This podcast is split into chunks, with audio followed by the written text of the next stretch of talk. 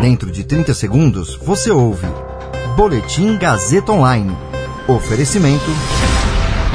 Se você tem muito o que dizer e quer escolher uma profissão para dar voz às suas ideias, a Faculdade Casper Libero é o seu lugar. Jornalismo, publicidade e propaganda, relações públicas, rádio, TV e internet. Todas as possibilidades abertas. Acesse casperlibero.edu.br e conheça as infinitas rotas que o mundo da comunicação oferece. Comunicação é mais do que uma escolha, é um modo de existir. Agora você fica bem informado e atualizado. Está no ar o Boletim Gazeta Online. Tribunal Superior Eleitoral apresenta ao Supremo notícia crime contra Bolsonaro por vazamento de inquérito sigiloso. Comissão da Câmara aprova a PEC que prevê distritão e volta das coligações para eleger deputados. Meu nome é Caio Melo e esse é o Boletim Gazeta Online.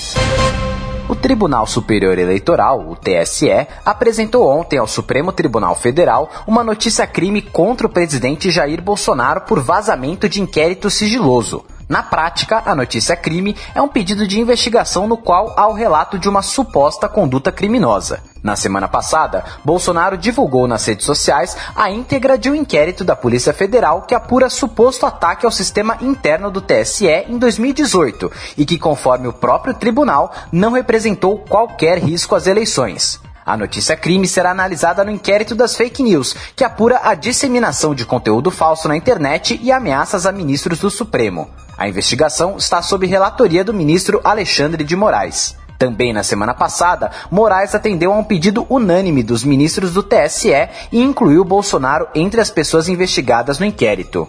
Isso porque em 29 de junho, Bolsonaro usou uma transmissão ao vivo na internet, transmitida pela TV pública, a TV Brasil, para atacar as urnas eletrônicas e disseminar fake news já desmentidas por órgãos oficiais. A comissão especial da Câmara dos Deputados que discute mudanças nas regras eleitorais aprovou uma proposta de emenda à Constituição, uma PEC, que prevê a adoção do modelo distritão e a volta das coligações nas eleições para deputados e vereadores. Com a aprovação, o relatório segue para o plenário, ao qual caberá votar qual dos dois modelos deverá ser adotado.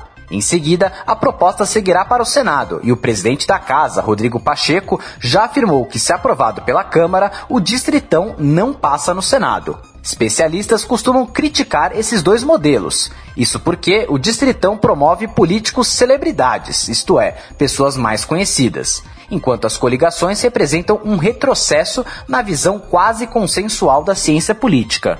O sistema atualmente em vigor é o proporcional, pelo qual as cadeiras de deputados são distribuídas proporcionalmente à quantidade de votos recebidos pelos candidatos e pelos partidos, ou seja, os votos nas siglas também são considerados no cálculo. Pelo Distritão, são eleitos os candidatos mais votados individualmente, desconsiderando os votos nas siglas.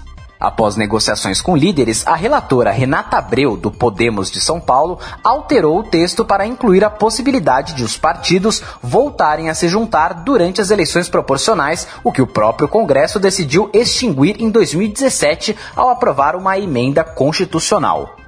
Esse boletim contou com suporte técnico de Agnoel Santiago, supervisão técnica de Roberto Vilela. Coordenação: Renato Tavares. Direção da Faculdade Casper Liber e Gazeta Online, Wellington Andrade. Você ouviu Boletim Gazeta Online. Para saber mais, acesse radiogazetaonline.com.br.